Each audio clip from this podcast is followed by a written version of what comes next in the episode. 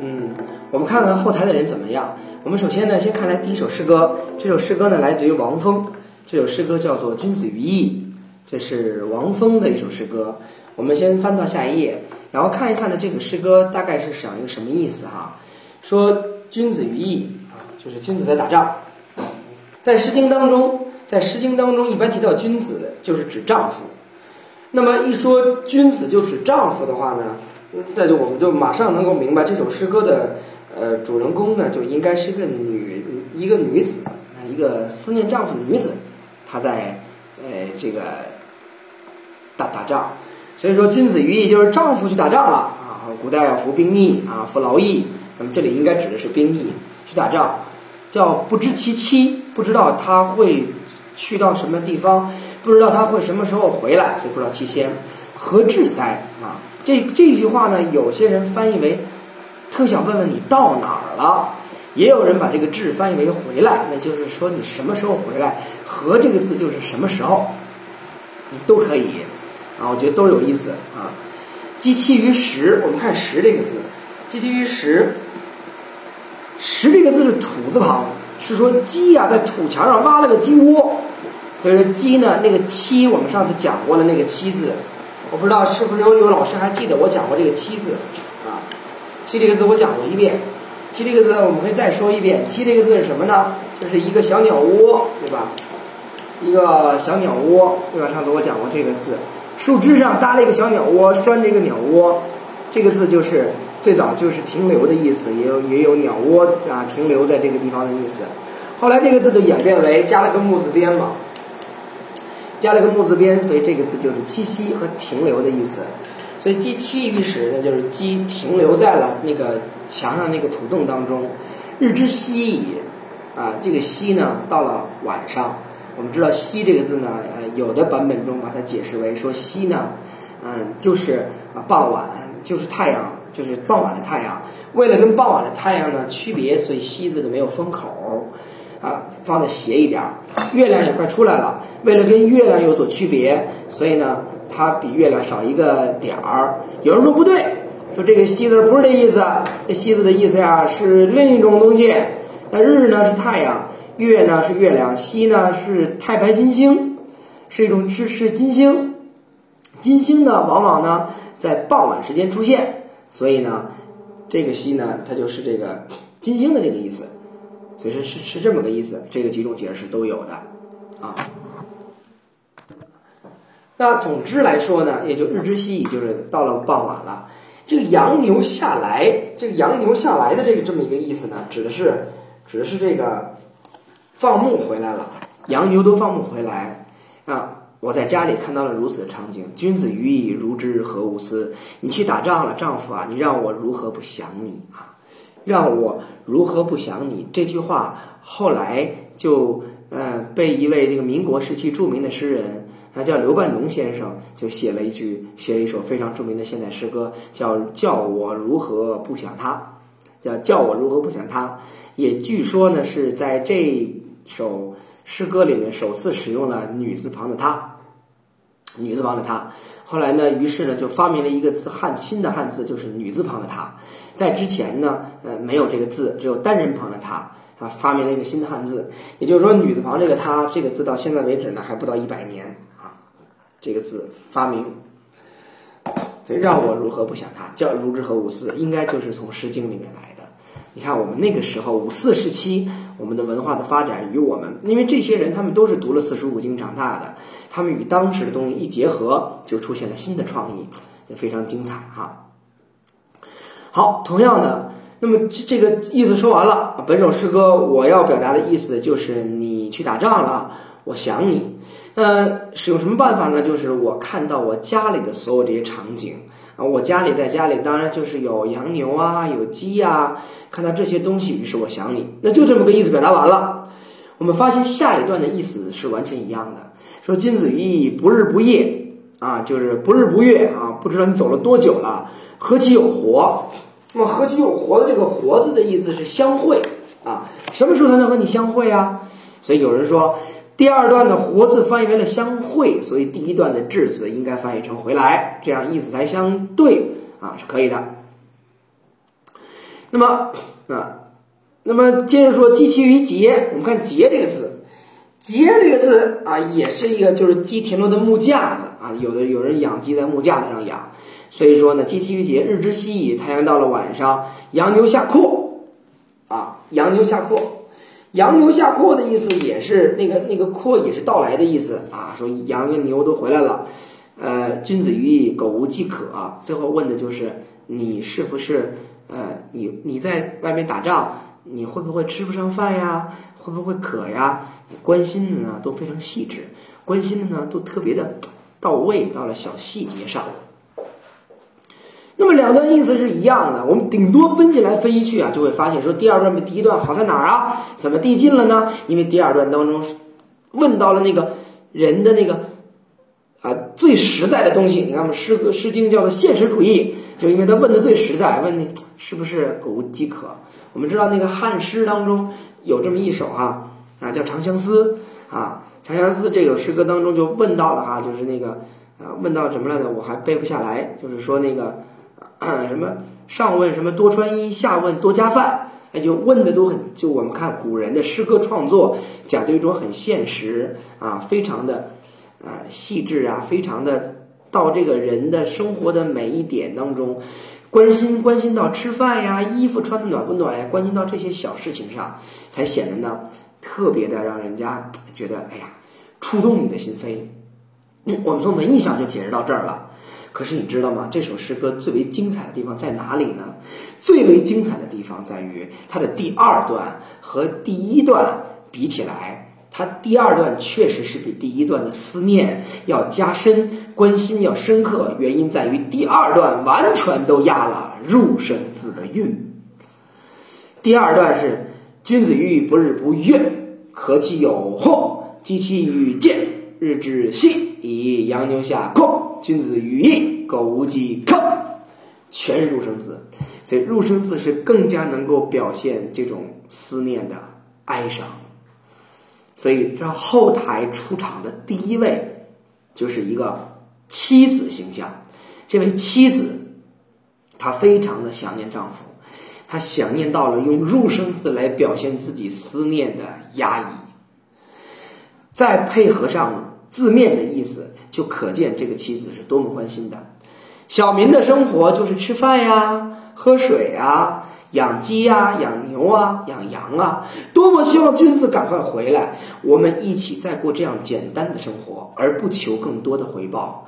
但是你现在出外打仗了，我都不知道你走到哪儿了，我也不知和你如时何时会相会，所以再使入生字，就感觉更加的压抑。所以，任何一首战争诗歌，我们都可以把它理解为反战诗歌。好，我们来吟诵一下这首诗歌。我想我们吟诵了这么久，群里的很多老师应该都张嘴就可以知道如何来吟诵了，对吧？我想大家应该已经张嘴就具备这个本领啊。很多老师应该呢，呃，会在电脑前已经开始试一试了，对吧？啊，好，那我们试一下哈，来。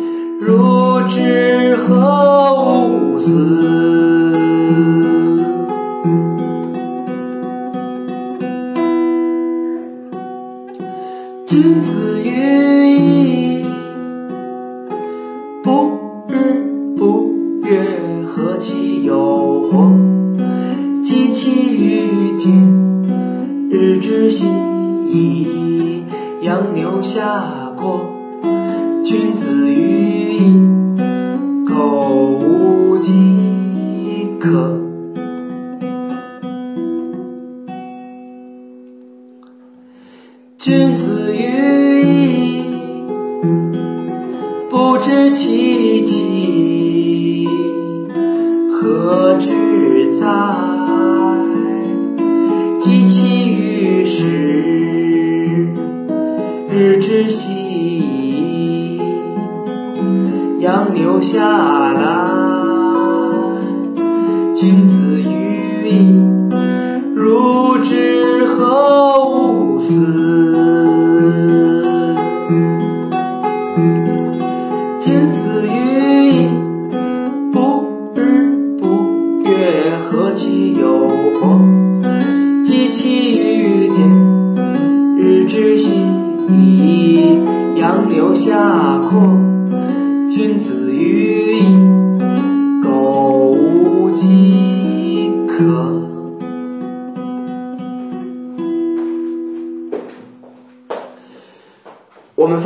二段当中，大家不知道是否听到了我刚才在吟诵的时候，这个不日不月是四个入声字，不日不月。第二段的一开篇使用四个入声字排版在这里，可见这种压抑的之心有多么深刻，这是很难吟诵的。第二段整个就是你发现你刚想唱你就被堵在那里，刚想唱你就被堵在那里。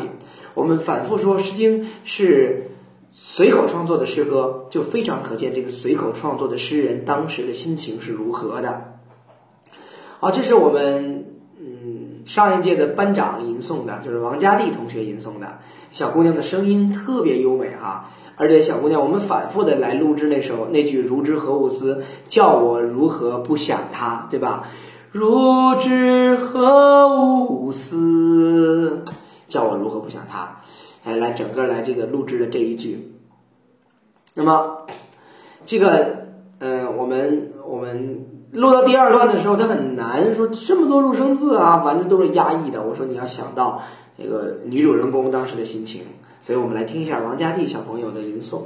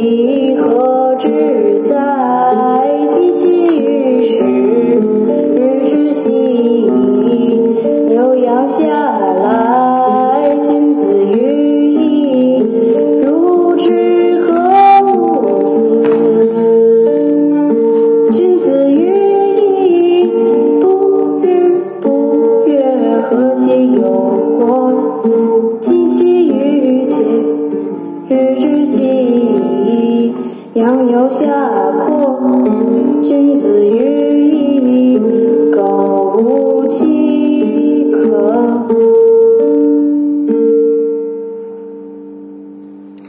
好，各位老师，我再放一遍，大家呢跟随着一起吟诵一遍，好吗？试试看哈，我们来一起一起吟诵一遍这一首《诗经》的《王风》里的《君子于义》呢，还是一首嗯非常非常著名的一首诗歌啊、原来啊，呃，我们知道初中呢的教材当中啊，只要求学生背诵三首《诗经》里的诗歌，其中一首是《关雎》，这个不用说；另外一首是《蒹葭》，这个也不用说；第三首就是这首《君子于义》。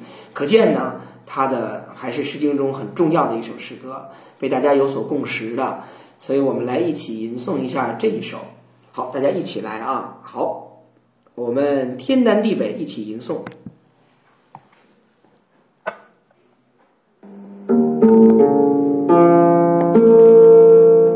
君子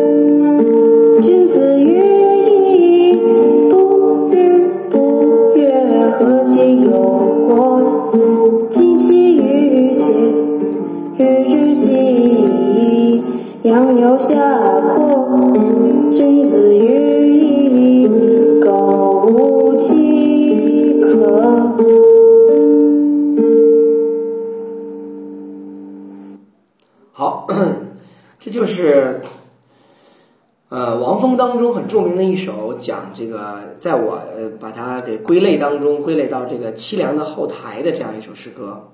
好，我们再说，呃，刚才我们讲的这样第一个，我们讲了这么第一个人哈，这个人就是妻子。我们看妻子在家里等待丈夫，她的生活还是非常的。呃，哀伤的，因为她在思念着自己的丈夫。这首诗歌呢，后来也成了思念的一个典范，而且也影响了后来汉诗当中所说到的，思念人的时候如何思念，思念的如此的真诚，思念到人吃饭、穿衣、喝水这样实实在在的事情上。好，我们来说第二个人物。这第二个人物应该，那我们说家里面除了有妻子在，还有谁在呢？家里面肯定还是有。有父母在的，所以我们看下一首诗歌。这首诗歌是唐风中的一首诗歌。这首诗歌呢是在说，这首诗歌叫做啊《宝雨》，宝雨是唐风里的一首诗歌。来，我们也请老师们帮我们把呃我们这个课件当中的最后一首哈，呃唐风里的《宝雨》打上来，谢谢大家。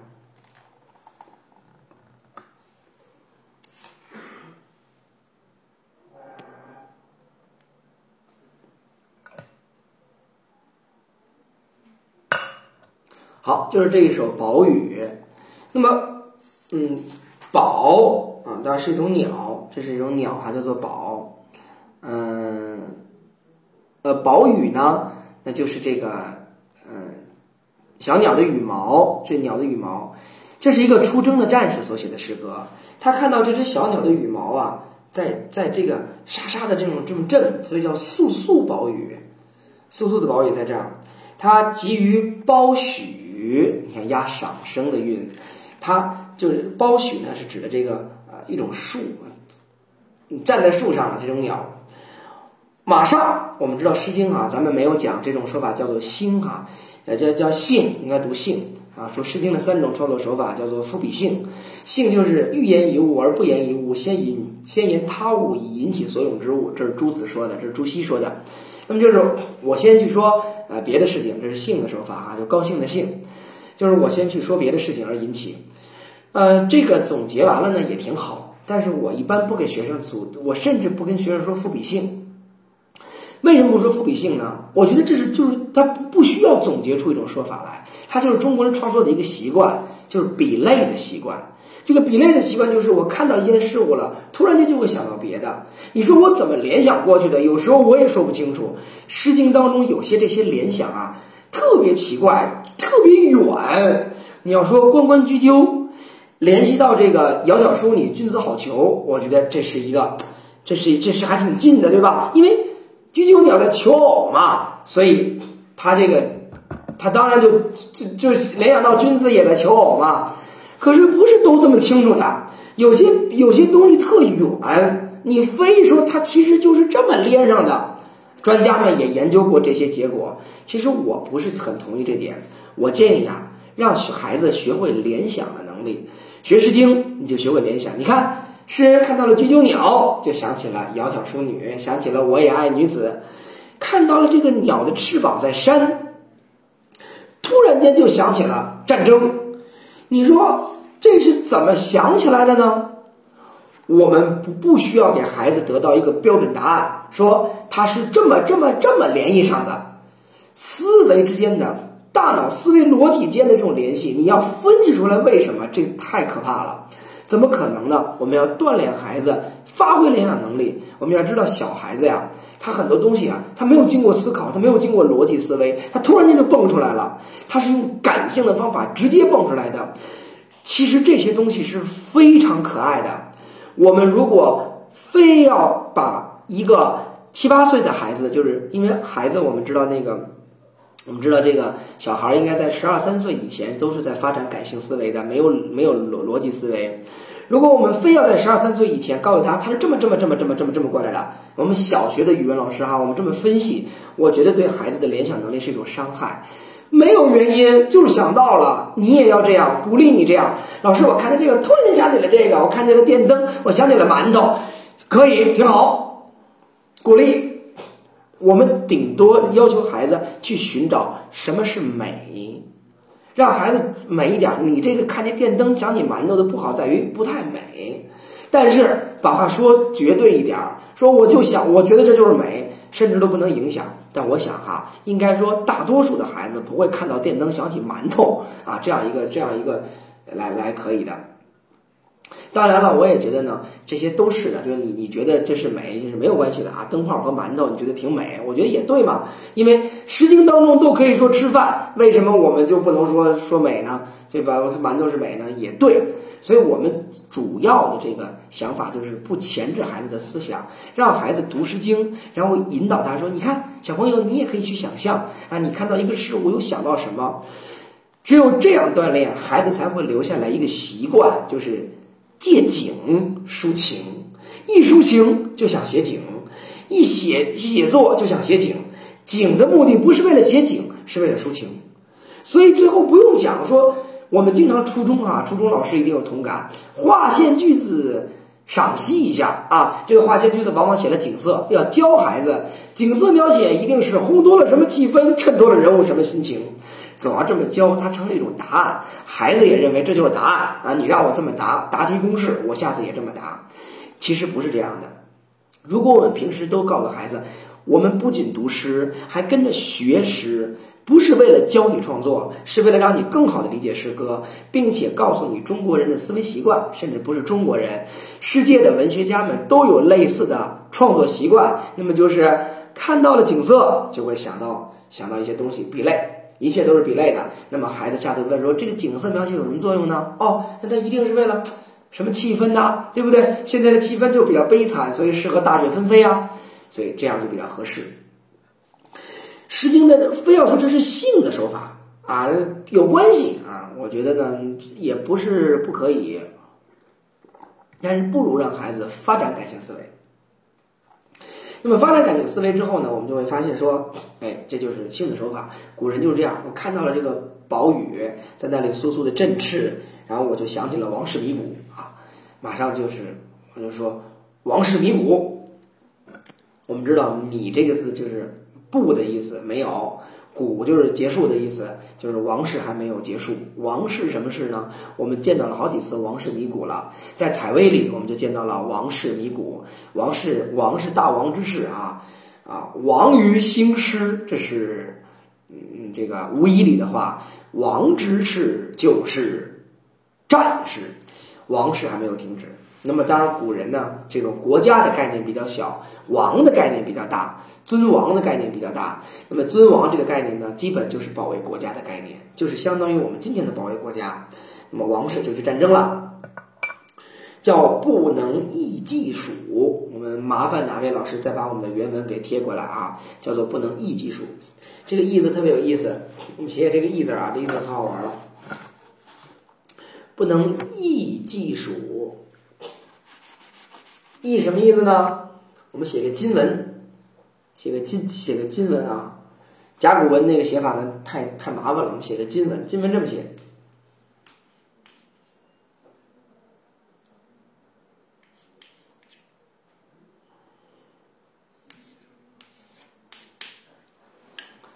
金文里的这个“意”啊，大概这么写。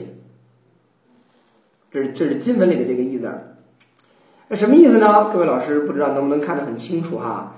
这个呃，我看您的这个是您的左边，您看到的这个左边呢是一小禾苗，对吧？一小禾苗，小禾苗呢在土地上，在土地上底下是个土字了吗？就很明显了，在土地上长着。右边是一个人，是一个一个人弯着身子的一个人，人这两只手。手里呢还拿着这么一个东西，还拿着一禾苗，这是在干嘛呢？大家你知道这是在这个人在干什么工作吗？大家可以猜一猜。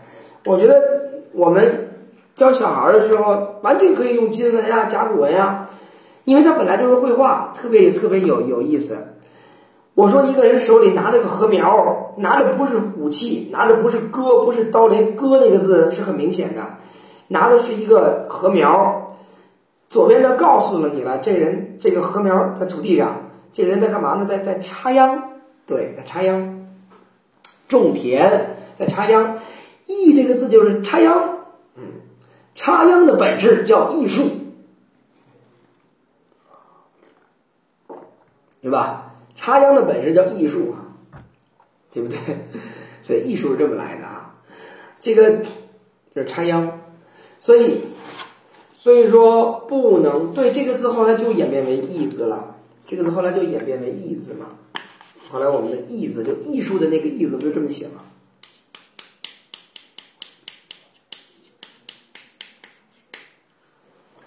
艺术的那个艺字后来不就这么写吗？这就是艺术那个艺啊啊！大家这是简化字嘛，简化字就写成了那个样子哈。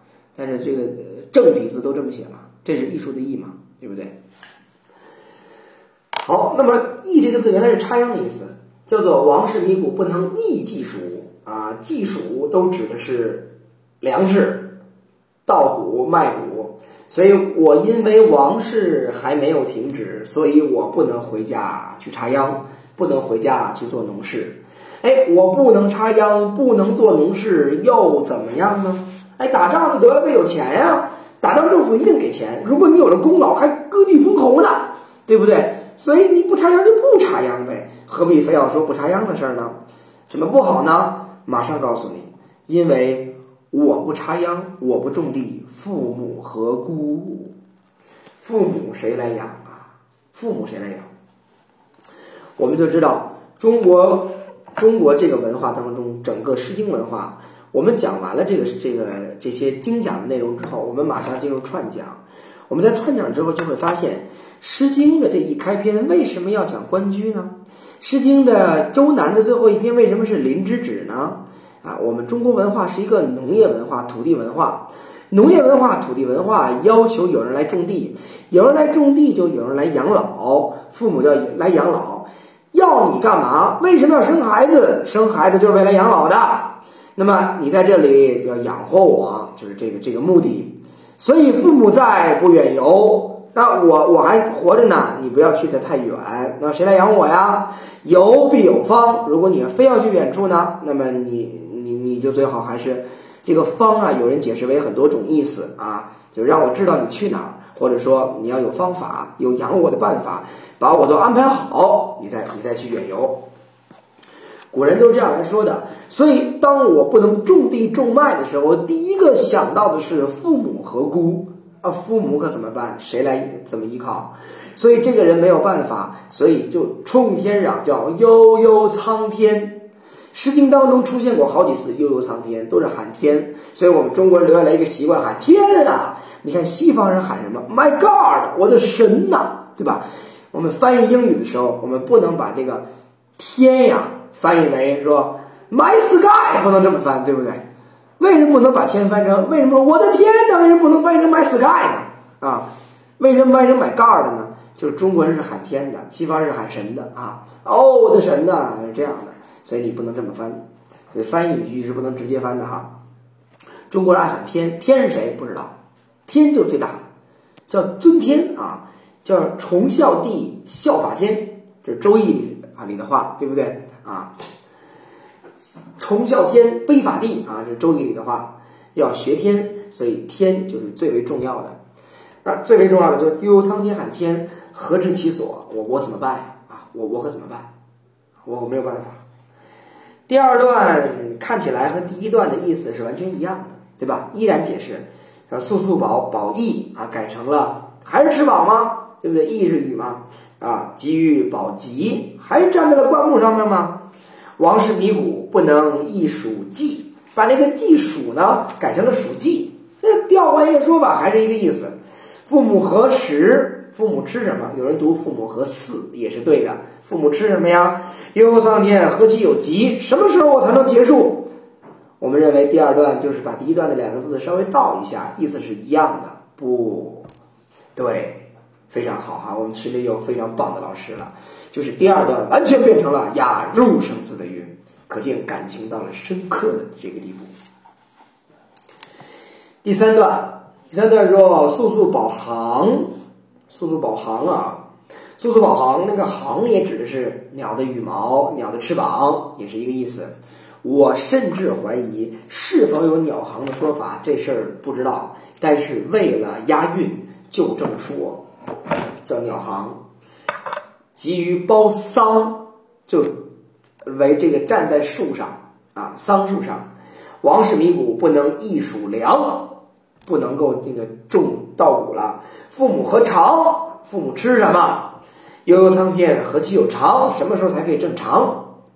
就为了押韵，我们会发现这个古人创作诗歌，上古时期诗歌朴素的押韵，就找到一些特别实实在在的字，就为了押上这个韵。韵字的声音呢，来表现我的情感，所以张口着昂昂的声音，把他给嚷嚷出去。所以父母有好，大声疾呼。这一个士兵想到了在家的父母，我们去打仗了。战争很简单，大王去收找人，人出去打仗。但是后台有一切战争的这个悲伤，都无法来弥补这些伤痕。所以这首诗歌让我们看到了后台当中的另外一类人在后台当中的悲惨，就是父母。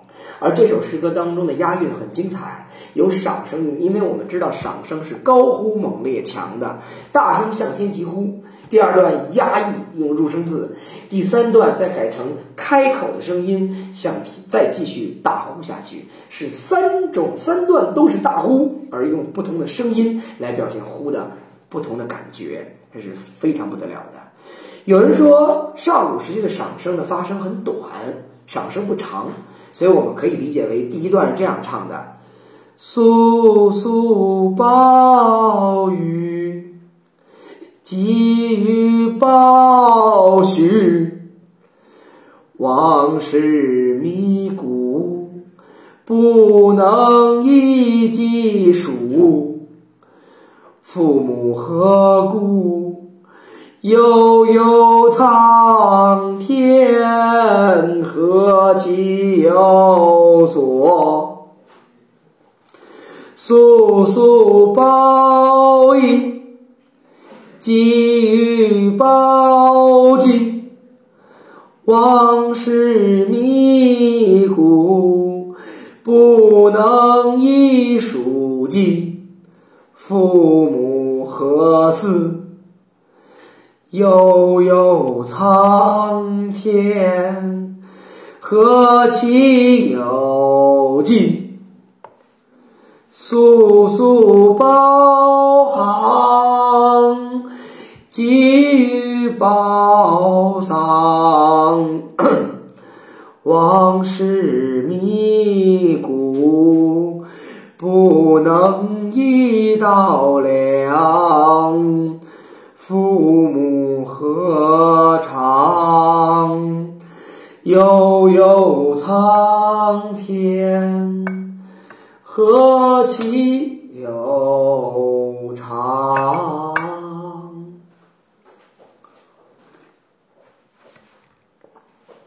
在粤语当中有一个说法就是入声字的三大特点短促高发音更高一些。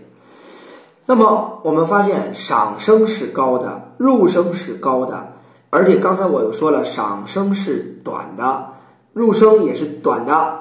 那么我们会发现前两段的声音就是短、促、高这种感觉，而最后一段是平声，平声是低的，是低沉的，又是开口，所以第三段的感觉是长而低。我们这首诗歌的感觉是前面是短而高，急呼，最后一段是长而低沉，也是一种反抗，开口以这种强烈的表达更含蓄和压抑下来，所以诗歌是这样的感觉。我们来一起吟诵一遍啊。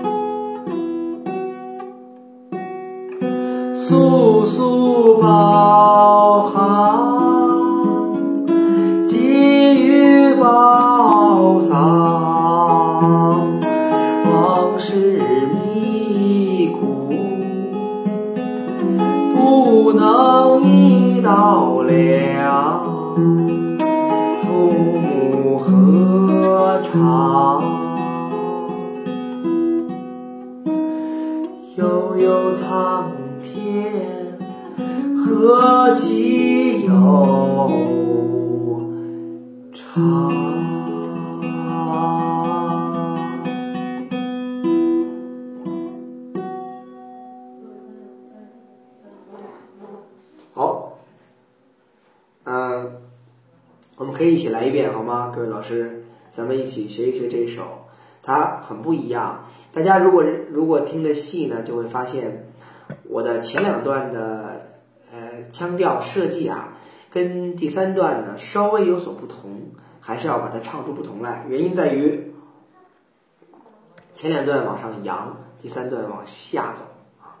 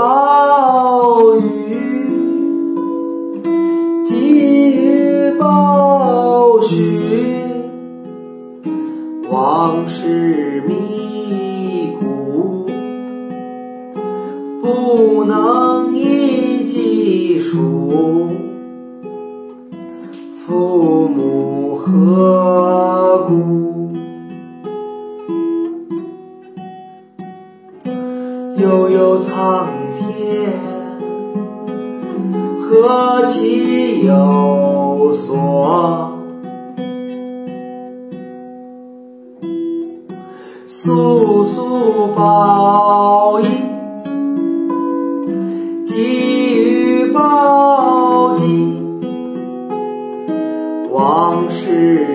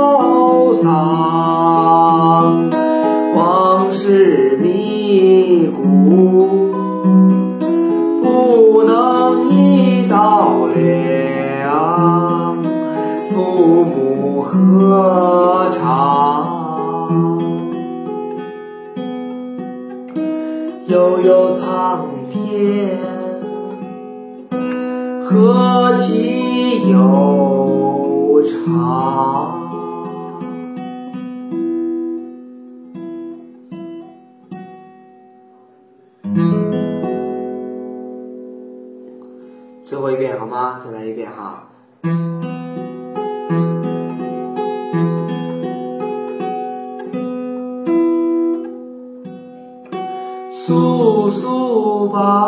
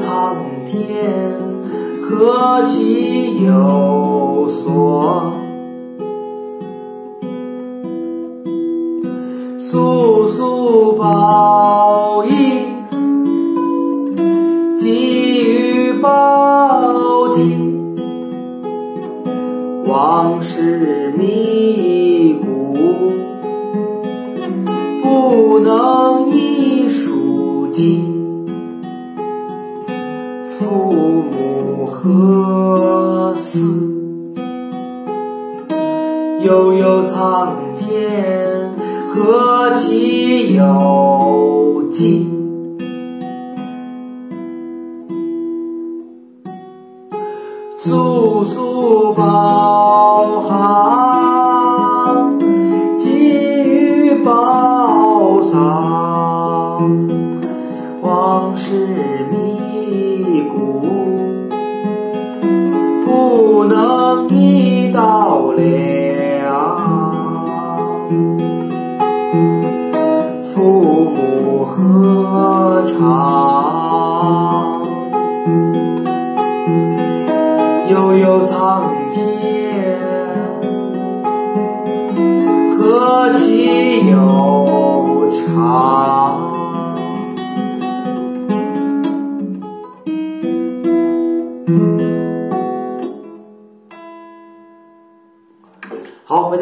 答一下群里老师们的几个问题。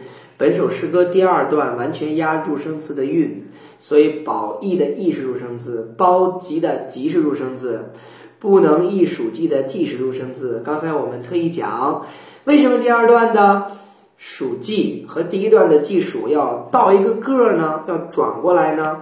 原因就在于它要要那个入声字。父母何似的似，之所以念似，是喂养的意思。我们读马说说这个饲马者就是喂，说父母没有人喂呀、叫父母何似。